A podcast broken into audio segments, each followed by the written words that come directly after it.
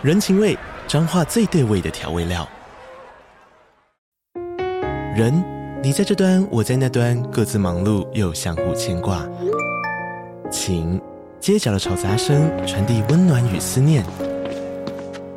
味，是从每一个转角飘出的乡愁。这里是彰化县政府 Pocket 节目《彰化早咖》，我是主持人内克。从彰化大小事各具特色到旅游攻略，透过轻松有趣的访谈，带着大家走进最在地的早咖。准备好了吗？彰化的故事，我们说给你听。以上为彰化县政府广告。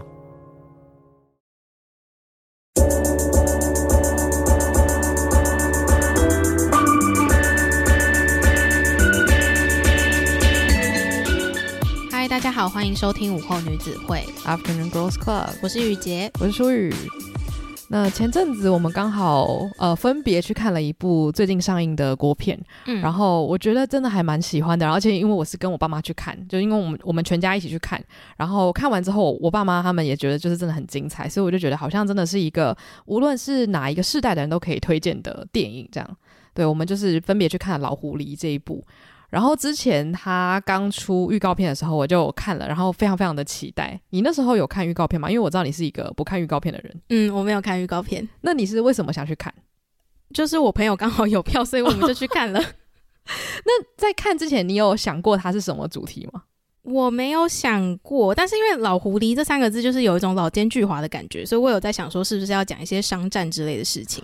哦。因为我那时候看预告片之后，我看完之后，我也我还是不知道他他在演什么，嗯，因为他就是只剪了一些就是没有很特定的片段，这样子就看到了可能一对父子他们在生活，然后有一个你说年纪比较大的老先生什么什么的，然后我就想说，这是关于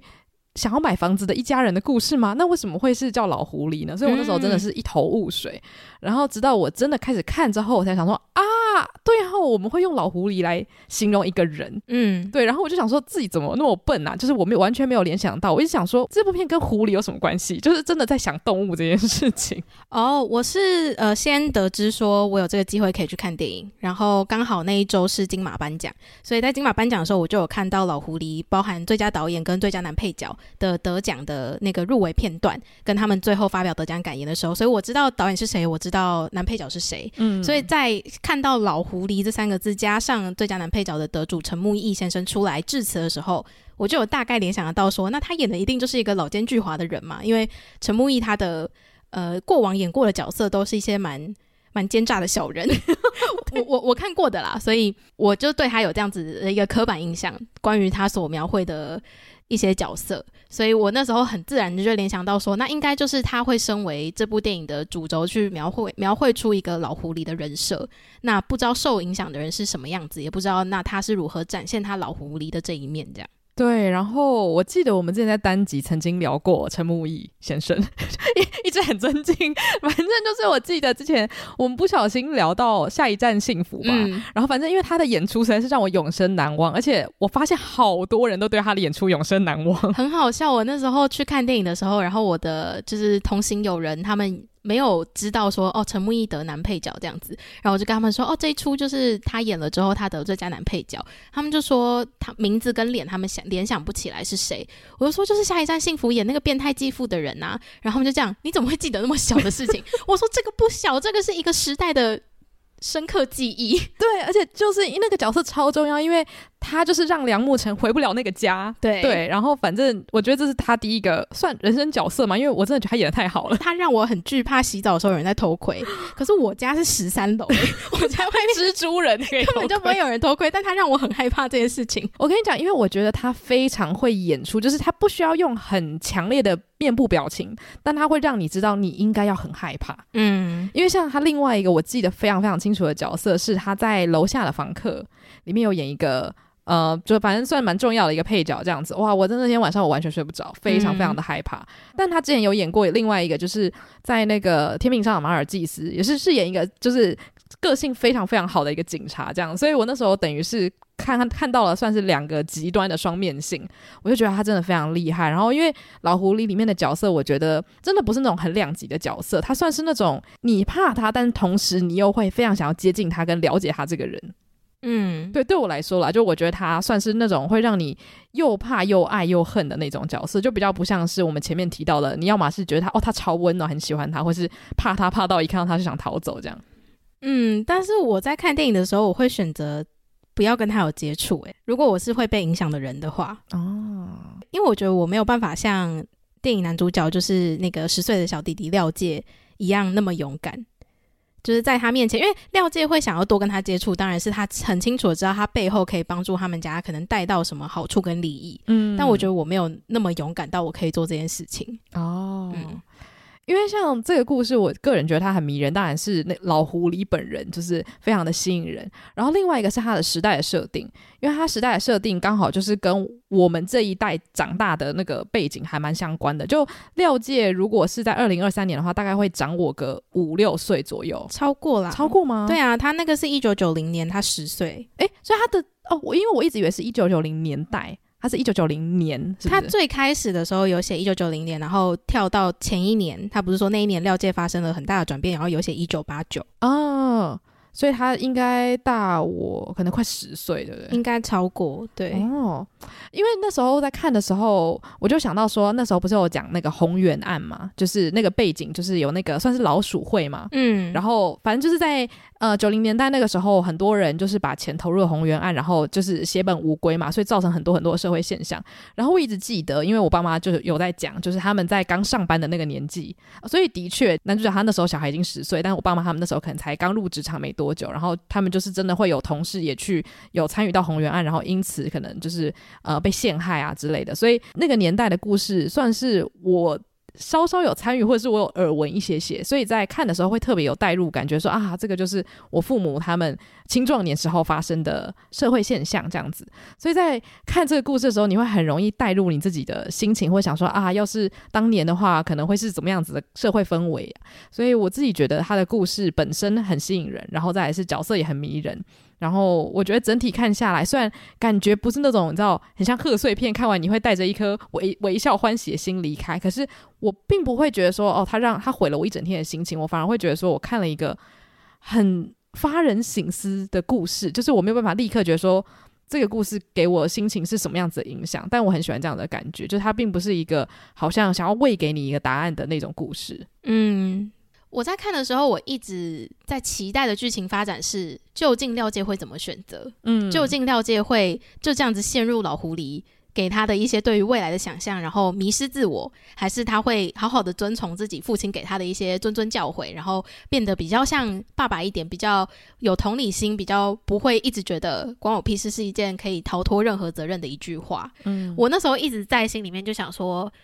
如果导演会给我解答的话，那我自己会比较喜欢哪一种结局？不过最后我觉得导演没有给我们一个很明确的解答，那这样也蛮好的。因为老实说，我是在看完大概沉淀了两天之后，我才有认真在想说，诶，这个话题如果是在我身上，我会变成什么样的人？但是我就想这件事情，就觉得说，其实我不能把自己当做廖介，因为我不是十岁小孩了。Oh. 所以其实我在看的时候，我就蛮明显的有把自己带入其中一个价值观里面了。那我就是比较偏向。廖介他爸爸的那那个廖太来那样子的个性，就是会觉得说还是要多照顾别人一点，然后也不会就是如果我现在真的错失了一个能够好好帮助自己的机会，但是对别人是有好处的话，我可能还是会退让。所以我就是一直在想说，对于我现在这个年纪在看《老狐狸》这部作品的时候的那个心境会。变成是你有点像是在重复确认说，你选择的价值观是不是符合你这个人心中想要去追寻的一个未来蓝图？嗯，对，但也不代表说我不会被老狐狸影响啦，因为老狐狸还是有它的迷人之处。对，嗯。哦，我我只能说，因为那个老狐狸就是陈木易他演的那个角色，他整个无论是他穿衣服，或是他戴那个帽子走路的那个气势啊，都会真的是让人心生向往。尤其是如果我是一个小孩子的话，我真的会觉得，要是我可以活得像他那样子，该有多帅气，很有余韵的感觉。我很喜欢的一幕是他开车带着廖介去公园，嗯，然后去有点像是炫耀说。我现在很有一个旁边有一个很大的人物在我旁边，你们都应该怕我的那一段，嗯，因为就代表说老狐狸活到这个年纪，可是他心中其实最终还是住着一个很向往虚荣心的小男孩，嗯，就是我觉得他在很多地方是他真的表现出来，我毫不在乎别人在想什么，我现在拥有一切，我是这个世界上最强的人，可是他其实说到底，他内心的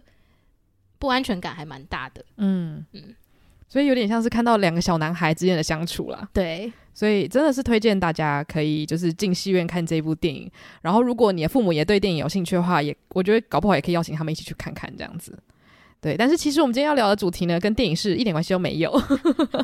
可以说是呃，就是我们看完长影片类型的作品，有时候想要脑袋放空的时候，就会看短影音。没错，所以我们今天其实想要跟大家聊一个短影音的，算是在人设这个设定上面的一些跟长影音的区别性啦。嗯，不过跟电影本身很不一样，是因为电影里面的演员们他们是在演出一个角色。所以说，在比较长型的影片类型当中，不管是长还是短，他们都有足够的角色设定，可以让他们很快去融入他们想要呈现给观众的一些个性跟整体的氛围。嗯，但是短影音因为它是一个比较短形式的影片，所以我其实一直有在好奇说。长影音跟短影音，呃，讲长影音的话，就是泛指那些 YouTube 上面的长影片啦。这种长影片跟短影片里面，在人设建立或者是在创作者躲在荧幕背后，可以把自己的个性稍微隐藏起来这件事情的差别，蛮有兴趣的。嗯，其实我觉得讲最早期嘛，就是在 YouTube 开始在我们。呃，同温层扩散开来的时期，可能是我们大一、大二那一阵子嘛。然后那时候就很流行看一些什么，就是我的一天那那种主题叫什么？Morning routine 吗？对对对，类似或者是什么 night routine 之类的。然后我之前就很着迷看这些东西嘛，因为通常他们都会拍得很很有美感。其实这也是人设的一部分嘛，就是你这个人是怎么样子过生活，你的生活风格是怎么样子的。我看到后期有时候会笑出来，因为他们都会拍他们起床那一瞬间。我想说，请问你要怎么拍你起床？谁帮你架的？然后后来可能他们就会讲说，哦，我是先架好，然后再跳回床上再醒来。然后有时候就会觉得这件事情好像有点暴露了，这整件事情是设计过的。我后来就开始有一点排斥看这样子的影片。可是你什么时候才发现它是被设计过的？呃，我觉得是我可能看 YouTube 有没有一年多之后。哦，我觉得就是可能跟我高中有在拍片有点关系。就反正我知道每一件事情它一定都是被设计过的啦。嗯，只是我还是很享受看 Morning Routine，就是因为虽然它是被设计过，可是至少它的剪辑跟氛围是让我觉得我可以带入它，然后好像我在过那样的生活。所以有一点点像是你用电影的方式去看他的创作吗？呃，这样可能有点夸张，但是比较像是我其实知道他背后的原理是什么，然后我也知道他想要呈现的风格是什么。只是那时候会真的对这样的类型的作品开始厌倦，是因为真的太多人都拍一样的东西了。哦，你的意思是说他的风格也趋近于同同样的东西？这样？对对对，我觉得那个对我来说有点像是我好像有点向往，就是看到很。真实的东西，可是这个其实是一种妄想，因为就像是你只要拿出手机开始自拍，你就是有意识到镜头的存在嘛。嗯、就算你把它架在一个很远的地方，你把它弄成一个小小的针孔摄影机，那个都还是。呃，跟你一般在生活是不一样的。可是当我发现说那个人他是用一个很可爱的方式，就是醒来，然后头发其实是梳过的，我瞬间就对这个人的生活毫无兴趣。我觉得这个是我自己的一个，就是一个一个关卡这样子。但我觉得也没差，反正有些影片就是给特定的人看的，可能就不是给我这样子的人看的。但我就会发现，像 Emma Chamberlain 的影片之前会爆红，可能也是因为大家会觉得，哦，我在你的影片身上看到了非常非常少量的设计感。就是大部分感觉好像都是你当下想做什么你就立刻拍，然后完全没有想过说我这样子是不是比较好看，或是影片的风格是不是会比较有质感。然后我就觉得可能某一个时期大家会开始想要追求这样子的感受。嗯，我前阵子刚好在看 TikTok 的时候，就有一个 TikToker 他分享说他在拍 TikTok 的时候会有一个说话的方式是他们讲话会变得比较慢，然后好像讲一个单字要想一阵子才说得出来。哦，所以可能很多人看到会想说，诶，为什么好像？这些在拍短影音的人，他们讲话都很慢，然后没有在思考的感觉，就是感觉他们反应很慢之类的。他就说，其实不是反应慢，是因为他们在讲话的过程中发现自己有很多冗词赘字，所以他们不断在提醒自己说不要说 like，不要说 so 这种，所以他会停住，然后让那个地方空白，他再说他要说什么。可是对于习惯短影音节奏的人来说，就会觉得你反应怎么这么慢？诶，所以意思是说，他的这个现象不是因为他觉得这样讲话大家比较容易听进去，而是因为他有点像自我提醒所产生的一个副作用嘛？对，没错。然后我也额外想到，就是除了这样子，就是 influencer 讲话的方式之外呢，就是其实大家在录影片的时候，声音都会再往上高一阶，嗯嗯，嗯，或者是你会有一个你拍影片的时候会有的音调。就包含现在的那个短影音也是。所以这也是为什么我一直在想说，那短影音完全就是很适合给那些想要制造特定人设的人使用。嗯，因为给你看的东西，反正一定都是他精心设计过的啦，不会像长影音说还会有一些小小的片段，你会想说啊，反正我需要影片时长长一点，我就放着就好了。没有短影音，就是你知道大家的专注程度可能就是一分钟内，所以那一分钟一定是你人生中最精华的内容。然后不只是最精华的内容，而且一定是经过设计过后的内容。嗯，而且像如果长影音它大量剪辑，就是它可能十秒钟内剪了有没有七八个片段，大家可能会觉得怎么那么碎。可是如果是短影音的话，嗯、你剪的碎一点，大家会觉得哇，节奏好紧凑啊！对对对，所以我觉得在剪接上面，可能长影音也是欢迎大家多呈现一点比较放松的自我嘛，就是你多讲一点赘字，或是你脑袋放空两秒钟，大家比较不会介意。对，传统剪辑上面他们会很注重说，我上一卡跟下一卡演员的表情或者演员的动作的流畅度是不是接得起来的，这样才有办法构成一个非常顺畅，好像是一次录完的情况。可是，在 YouTube 的剪辑方式就是我讲错话我就重来，我讲错话就重来。那你人不可能永远都不动嘛，所以你一定会有重新讲的时候，你的头就会可能歪个五度，或者你的手就会突然拿起来。嗯，所以每一个剪接点都很明显看出来是剪接点，就导致很多人不习惯这件事情。可是也是因为长影音，大家已经用这样子的比较。呃，很跳点的剪辑方式之后，反而就让大家更容易接受短影音的剪辑方式。嗯，你超级能够自己去脑补到底 A 镜头到 B 镜头中间发生了什么事情。哦，对。甚至前几天，我跟我妈在看那个哈林小队骑脚踏车的那个节目。嗯，就是哈林带着一堆艺人一起去环岛这样，然后。呃，我妈就在找说我们上一次看到哪一个片段，然后那一次刚好是看到说他们正要骑进宜兰，然后接着我妈就一直找不到上次看的片段，她就先跳到了说可能他们已经准备要进入新北市，然后我就说这很正常吧，他们可能就是睡了一觉，然后隔天就直接到新北市啊，就我脑中觉得这样的剪辑是顺畅的，我妈就说不可能，她一定会有拍离开宜兰的那种镜头，她就一直往前找，一直往前找，就找到了，然后我想说 OK，对你对，就是。传统电视上来说，的确还有这种叙事性，大家比较能够了解到底发生什么事情。然后结果后来到下一幕，就是呃，他们晚上有聊天，然后到隔天已经就接到了他们去骑脚踏车的画面，这样就说、欸、他们那天早上吃什么，他就说一定就是民宿准备什么早餐，那种不重要，他们就自己剪掉。我想说，你现在又知道人家剪辑节奏是怎么样了，好好笑，而且他会很合理化帮他们忽略所有他剪掉的东西。对，我刚刚就想到说，因为。一般的路人在拍自己的 vlog 的时候，常常也是会没头没脑的。就是例如说，哦，我现在在乐天百货，然后下一秒就说，哦，我现在在吃这个雪浓汤，超好吃。然后大家就想说，啊，他中间应该是去搭了地铁吧？就是会自己去脑补这样。对，就我们已经习惯那个剪辑节奏，让我们要知道它中间发生了什么事情。可是我之前就是我高中在大传社的时候，然后我们有邀请一些专业人士来我们社团教课，我就有一个印象很深刻的剪辑课，是老师就说剪辑的时候一定要很注意，有一些毫无意义的片段一定要剪掉。然后想说什么是毫无意义的片段，就譬如说你今天要拍。从一楼走到二楼，但是楼梯间没有发生任何情节转变的话，请你不要拍走楼梯的画面。所以我就一直记得这件事情。结果到了 YouTube 时代，开始拍 Vlog 嘛，就好多人坐手扶梯啊，坐电梯啊，反正就任何移动画面大家都会拍。然后就想说，诶，以前老师说不要这样做，可是现在我反而很喜欢看那种移动的画面，因为它能够让我看到更多就是路上的转变，而不是马上跳到下一个情节，然后你要马上进入说那这个情节会发生什么样的事情。不过我觉得。这本来就是呃，影片类型上本质不一样。因为如果你今天是拍短片的话，它本来就会有情节的设定，就是 A 场景要发生什么样的事件，B 场景要发生什么样的事件。然后往往他们需要去讨论，就是那我怎么连接 A 场景跟 B 场景？可是那个连接并不是是用移动这件事情这么简单把它连接起来，可能是一句台词的转变，或者是一个转场画面就这样过去。但是你今天如果是拍 MV 或是 f l o g 的话，那些移动的场景是很有意义的，嗯，因为可能就是间奏的时候，哦，对对对，或者是稍微让人家喘息一下，说我们要从一个比较宁静的地方转到很热闹的场景喽，这样子，嗯。嗯。而且因为像很多人看 vlog，他是求一个沉浸式体验，嗯，所以他可能会觉得说，我不要只是你告诉我哪一间餐厅好吃，我要看到街景，路人穿什么，嗯，然后还有城市的声音什么的，对，我觉得这可能跟大家的需求转变有一些关系。可是如果今天这样的现象出现在电影或是偶像剧里面，我就会说这东西好水哦。但也可能是人家的长镜头啊。对，可是 我我我我觉得那个就必必须要让观众很清楚知道说你的这个东西你想传给我什么样子的意念。因为如果今天是偶像剧的话，我就会很明显发现说你一定是在凑时间。确实，因为我那时候第一次看侯孝贤的电影的时候，我要先跟各位有钻研电影专业的人说。就是先道歉，因为我可能要说出很浅薄的观察。不过总之，我第一次看侯孝贤导演的电影，然后侯孝贤导演就是会拍非常多的长镜头嘛。在我第一次接触到长镜头的时候，我很认真的在找说他到底要传达给我什么，因为那个长镜头是聂隐娘的一个站站在山头的一个镜头，然后就是看那个云雾一直这样飘飘飘飘飘这样子。我就在那边看，我想说，所以这个云从左边飘到右边，他想表达什么呢？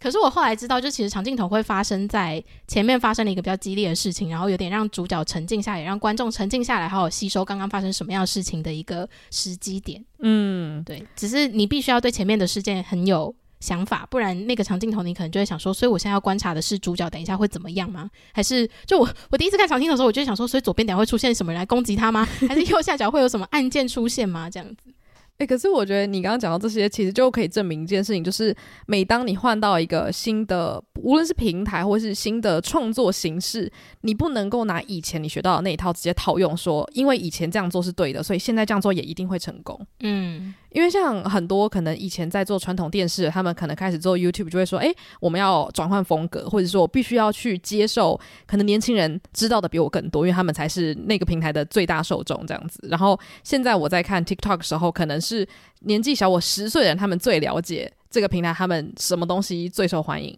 然后像我前阵子，我不太确定为什么我会一直滑到那类的内容，大概是在两个多月前吧，我就是看到有一些那种。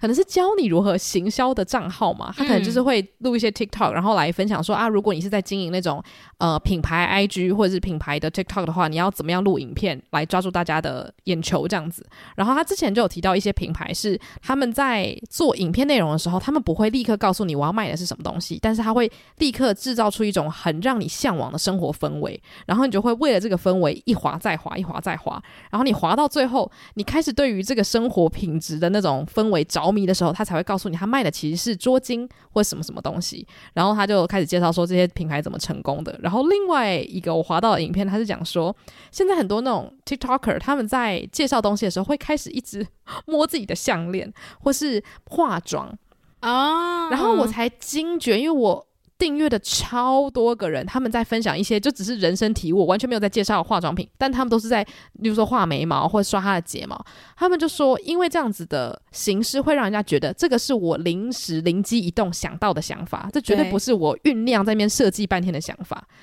然后我就想说，太神了，因为我完全买账，因为。你记得有一阵子我有跟你说，Kylie Jenner 就是她开始会在车子里面拍影片，然后让 TikToker 没，就是大家就想说，天呐，她开始要走一个亲民路线。嗯，就是因为他们有说在车子里面，就是背景是车子的这种分享故事形式的影片，会让大家比较愿意听她说话。然后还有一个就是现在的人可能注意力比较不集中，或者就是 TikTok 他们有一种说话方式是。上面一半是一个人在说故事，下面一半是玩游戏的画面。我不知道你有没有看过这种？没有看过哎、欸。对，反正他就是用这样的形式去呈现。所以我的人是在看游戏，就是很无脑那种游戏，然后上面是有个人在跟你说故事，所以它完全符合。就是你在听故事的时候，你可能会因为画面上没有任何刺激的东西发生，然后你就会很容易注意力发散这件事情。他就直接提供你一个东西让你去分心，对，然后你就会听他说话，对。但也是这件事情才让我意识到说，其实可能很多人没有认真听别人说话。嗯，可是我觉得这个是确实的啦，因为我相信在听我们节目的听众，可能很多人都只是放在背后当一个背景音，求的是一个陪伴感嘛。嗯嗯。刚刚我讲到那个，就是一些让人家听你说话的小 tips 啊，其实它就会让我发现说，诶，其实我对于很多。我追踪的人的理解有可能都只是建立在想要让我听他说话的根基上而已。就像是我每次看他们的影片，他们可能都是早起，然后在可能洗脸、刷牙或是化妆，然后再跟我介绍东西的时候，我可能就以为这个是他的生活模式。但实际上可能并不是，那个有点像是创作者为了要好好的传达他的理念而需要去采用的一种模式嘛。然后那时候我就觉得他其实跟人设有一点关系，可是我不会觉得说哦，我我我吓到，或者是说我因此退订，我只是开始觉得说啊那。我要开始真正注意他们讲的内容是不是真的我需要的哦。Oh, 我有发现一个倾向是，我觉得他们没有在刻意设定人设，他们都是在设定自己频道的一个标志性，就是你听到这个声音，然后你会马上连接到他。每次都在做什么样的事情，然后他的频道在讲什么？哦，对。因为呃，TikTok 上面有类型的影片是有一些女生会一直切水果，然后边切水果边讲故事。哦。对，所以他的 trademark 就是他是 Watermelon Girl，因为他每次都在切 Watermelon。哦，但是他都在分享自己的故事。然后甚至有一些人，他的 trademark 是他会做很普通的事情，但是他在分享的是他可能约炮的经验。嗯嗯。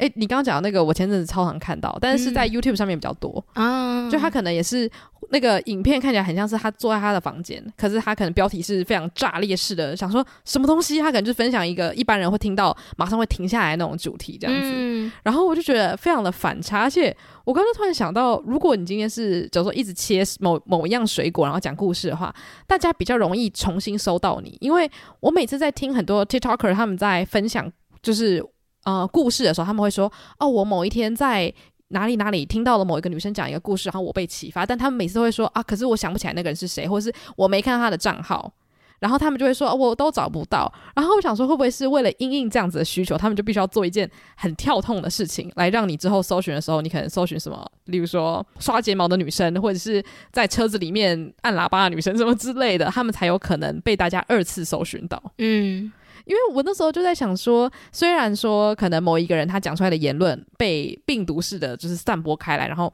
可能整个 TikTok 都在讨论他分享出来的那个想法，可是却没有人能够去找到源头的那个分享者，我就会觉得其实他就很容易造成抄袭，或者是无意识的抄袭。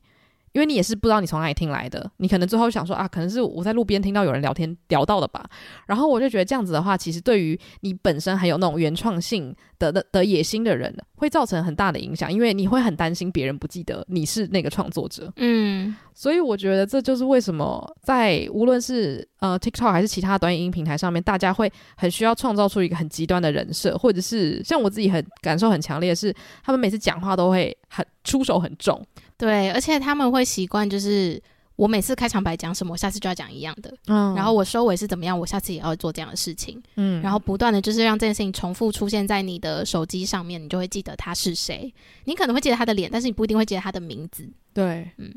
我那时候就有想过说，如果我自己是短影音创作者的话，这件事情会对我造成什么样的影响？因为我常常就会很佩服在就是短影音创作的人，因为他们必须要在很短的时间内用很强烈的字眼分享他的想法。然后对我来说，这件事情是非常危险的。嗯，因为我觉得很多时候你想分享的东西可能会需要很多的上下文。例如说，你会懒惰是因为这三个原因。我我说不出来这样子的话，因为我会觉得啊，可是人懒惰有很多种原因诶。可是如果你今天真的想要传播一个呃如何更有生产力的一些言论的话，你不可能花五分钟先解释人类可能会懒惰的几种原因，然后再分享你觉得怎么样可以解决嘛？嗯，所以我就会觉得，其实你要去承担的东西是多的。嗯，那当然，你最后如果爆红得到的回馈可能会超越那个危险性，可是我会觉得这样你就必须要冒着一种人家一定会某种程度上误会你的风险去散播你觉得好的讯息。嗯，我所以我觉得在短影音平台建立人设这件事情对我来说是。可怕的，如果是我是创作者的话，我会害怕。可是因为如果你不建立人设，你可能就没有办法让别人记住你。对，这也是一个很两难的事情。可是我觉得这就解释了为什么我们我们不是在短影音做 talk show 啊，也是也是，因为我觉得那就代表说你必须要可以去把你的想法浓缩，或者是你必须要能够用表演的形式去呈现你的你的思维。我觉得短影音就像你讲，就是因为他必须要在很短的时间内抓住大家的注意力，所以他一定会选择最重磅的东西来分享。然后我自己个人就是对于用一个极端的印象去看一个人这件事情，我不是那么喜欢。所以其实任何人的人设我都不喜欢，任何种形式的人设我都不喜欢，不管他是长影片出来的人设，还是他是短影音出来的人设，又或者他只是 IG 上面他习惯 po 什么样类型的照片的这一种，我都没有那么喜欢，是因为我会跟自己说。他不是这样子的，就是他背后一定不是这样子，嗯、所以我会把自己的期待值降到最低，然后以至于就是他要是爆出什么样的事情，我不会受伤。可是我本来就不会受伤啊，因为我很少会因为人设而喜欢一个人。诶、欸，可是我我很惊讶是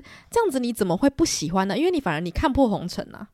对啊，所以我我不用喜欢他的人设啊，所以我要还有一点是我在吸收影片的方式啊，就是我在 TikTok 上面看的影片都是资讯型的居多，所以我根本不在乎你是什么样的人。我只在乎你提供的东西是不是对我来说有用的，所以意思是，他就算没有人设，你还是会听他说话。对，哦，除非说是真的很专精的领域，譬如说像是 Doctor Grace，就是他必须要有一个很明确的人设，告诉我说他就是很有专业度的牙医，嗯，或者是很有专业度、很很认真钻研保养品的一个医生之类的，就是。如果是这种真的很钻研性的东西的话，那我会需要这个前面的人设去说服我听他说的话。哦。但除此之外，因为我就喜欢听八卦消息，所以八卦消息不需要任何的人设，你只要跟我说，哎，你知道有一件事情什么什么吗？我就会认真听。哦，就是他可能就是躺在他自己的床上，但他只要说出来的东西有点料，就就 OK OK，你讲你讲。对，而且因为如果我真的听到是一个我很有兴趣的话题，我一定会再去查，嗯，然后再去确认说，那他说的这东西有没有可信度。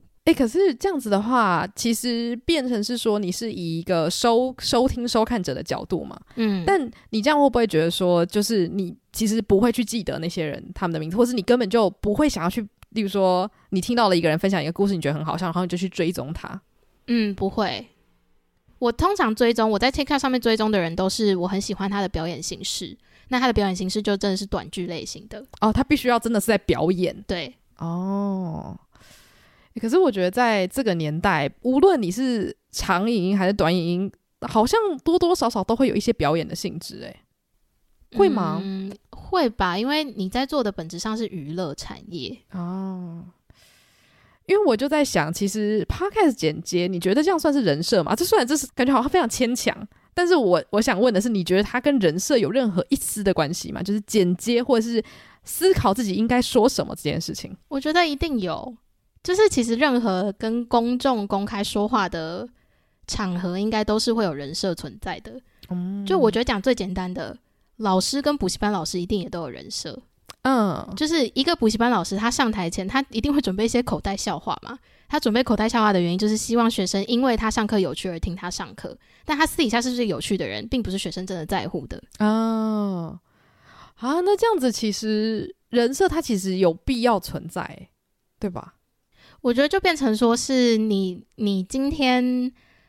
说话的对象比较大群的时候，就会有一个人设在，嗯，因为你不可能用最真实的自己去面对那样的场合啊。因为其实我会想到我自己在教书的时候，我可以。很认真的说，我完全没有人设。然后这件事情其实我想过，就是因为其实我面对的人并不是，比如说两百个人，所以我会觉得说，其实如果教室里面只有三十几个人，我愿意把他们当做我的朋友。嗯，可是我会觉得，其实某种程度上，搞不好有些学生他们也在期待老师有一个老师的人设。嗯，就是我小时候也常常会有一些那种老师真的是好笑到不行，然后我也超爱他们，但我知道他们一下了班不是那个样子。我我还蛮愿意接受这件事情的，可是对于我自己来说，我会觉得如果我建立了人设，大家就不会认是真正的我了，我会害怕这件事情。那我觉得是你在跟人交流的时候，你有在期待想要跟他们当朋友。对，嗯。所以我，我我觉得这件事情其实蛮有趣的，是因为我好像没有想过对方到底是不是真的想跟我当朋友，可是我不想要把这这个桥斩断，因为我觉得像有些学生，他如果发现说，诶，老师今天是一个专业人设的时候，他会知道说我跟这个人不会是朋友，不是因为他对我不好，也不是因为他不是一个好人，而是因为他选择用这个面向面对我，那代表我可能就没有办法把他翻过来，然后看到他私底下那个模样。嗯，对，所以我觉得其实人设是保护自己的一种方式啦。嗯，哎，对，没错。因为本来你在创作的时候，你不可能把所有的自己都倒给大家看。嗯，应该大家也没兴趣吧？也是啦，因为大家就没有。我觉得很多人在看很多东西的时候，他没有想要来认识全部的你。嗯，他就是想说，我今天下了班，我想要好好的开心一场这样子。对，而且我刚刚是想说，我前面会提到说短影音可能会比较好建立人设这件事情，其实也是基于因为我看的短影音都是资讯类型的。嗯，所以。我对他们的期待，真的就是你有没有给我正确或是有用的资讯？那那其实也是一个人设的期待了啦。对，就是你不会期待他今天来跟你分享他巷口的那个什么东西很好吃，就他要分享也可以，但是他那个呃，我相信这个东西好吃，一定是我之前有被他的影片有影响到，就是他推荐的东西我去吃过，真的好吃。嗯，所以那也已经帮他建立一个人设，就是我们的口味是相近的这个人设。哦，那我觉得是因为在短影音平台你。太，你必须很快速的，就是滑滑滑嘛，因为东西本来就就是时长变得很短，所以他一定要建立人设来让你快速的归类他这个人。对，而且除了人设这件事情之外，是因为类别太琐碎，所以其实你也没有真的会建立到说我爱他爱到不行的那种人设。嗯，所以他其实虽然人设建立的快，但是他经历崩坏的这个风险也相对的低，因为他并没有用他真实的个性去介绍东西。他们其实有时候你看到，比如说介绍美食，或是介绍一个观光景点的特色什么这种类型的影片的话，我觉得大家都会有一个主播痛跑出来啊。对，嗯，就。我觉得以美食来讲，真的是一个蛮好的例子，是因为就是那个东西不好吃，我不会想说要去骂那个人呢、欸。对，我就觉得我好像看了一个新闻报道，然后他说这件臭豆腐好吃啊，不好吃那就算了。对，就是我跟你口味不合。对，嗯、所以哇，其实这样想想，好像我觉得这个这种人设是我觉得还蛮不错的，嗯，就是那种专业的人设啦，就比较不会让你去把他的内容跟他本人结合在一起，嗯。因为就像是我前阵子好像在华，在在看那个 Threads，然后就看到一个女生，她好像是一个室内设计师吧。但反正我我其实是喜欢她家里的装潢才追踪她的。但她那天就发了一篇文，然后她就讲说：“哦，我会给每一个创业家的第一个。”就是小撇步呢，就是绝对不要把你的公司的名字取你的名字哦，oh. 因为他就说，今天如果你这样子做的话，人家会喜欢你的品牌，多半是因为喜欢你这个人。嗯，那一旦他不喜欢你这个人之后，他通常就不会想要再去买你的东西了。嗯，然后我就觉得，哎、欸，对，没错，因为如果你的这个人设是建立在我是 CEO，然后这间公司就是我的脸的话，那你的一举一动就会影响到整个公司的生死。对，所以我就觉得其实。像我还好，我们的节目不是拿我们两个的名字当主题，你知道吗？就是我觉得午后女子会它比较像是一个集体的意识，嗯，所以我我其实就觉得还蛮欣慰的。虽然这个比较像是一个后设去想说啊，太好了，这件事情果然就是你知道这样取名是比较让人安心的，因为我会觉得以一个氛围作为意向，总比我们两个的想法要传播给全世界还要来得更好。这就是当初我们我就是我们在讨论节目雏形的时候，我有提到说我希望我们不会比节目大的原因就在这边，因为。就像你说，就是其实很多我们在思考，或者是我们想要传达的理念吗？就我觉得真的是跟我们个性相像的人应该都会有的，所以它并不是我们独创的。那我就觉得没有必要让我们比节目大。哦，嗯、没错，哎，哇，我我现在想想，我觉得很安慰，因为如果今天所有我讲出来的东西都是我必须要去负全责，说哦，我认为这个世界怎样怎样运转的话，那我觉得我压力会很大。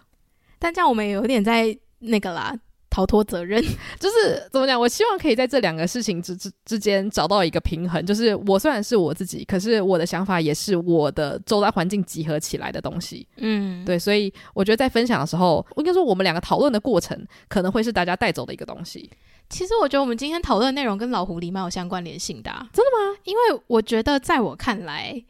至少在电影里面，廖界的爸爸廖泰来，他并没有在隐藏自己对于世界的一些。慈悲之心啊，就是他有点，他应该算是这整部电影里面最真实、活出自我的人。对，但是老狐狸呢，我不知道他以前到底经历了什么，那一段也没有演很多。可是你看得出来，他的那个老奸巨猾的形象，可能有一部分是装出来的哦。就是因为每次发生事情，他都说你要喝一口冰水，然后冷静下来，然后说出关我屁事。嗯，那当这件事情发生在想要练习的廖杰身上的时候，你就看得出来，他其实是在勉强自己。对，嗯。其实他真的蛮像人设的，就是他努力的要去达到表象上面一个老狐狸需要拥有的一些姿态，就是成功人士会有的姿态。嗯，对，他心中觉得成功人士会有的姿态。哇，天哪，好开心哦！居然有这样子的一个连接。嗯，对，所以我我觉得关于人设这件事情，大家最近应该已经听了非常非常多了，因为我觉得好多次都是因为大家觉得。诶，实际上看到的东西跟人设不一样，而爆出了一些就是可能争端啊或什么的。但我觉得人设这个东西，不管什么时候它都会存在，因为当你没有办法真正认识一个人的时候，你就只能用一些片面的标签或者是类别，你去去吸收这个人带给你的东西。嗯，对啊，所以欢迎大家，如果你有看老狐狸的话，你可以跟我们分享你喜不喜欢。然后，如果你对于人设这件事情有很多自己的想法的话，也可以欢迎到我们的社群跟我们分享你的收听心得。没错，那我们的 IG 账号是 Afternoon Girls Club。那喜欢这集的话，也可以到 Apple Podcast 留下五星评论，又或者是想要针对这集做留言的话，也可以到 Spotify 下面帮我们回答。我们每一集都会有一个小小的问答。没错，那就感谢大家今天的收听，午后女子会散会。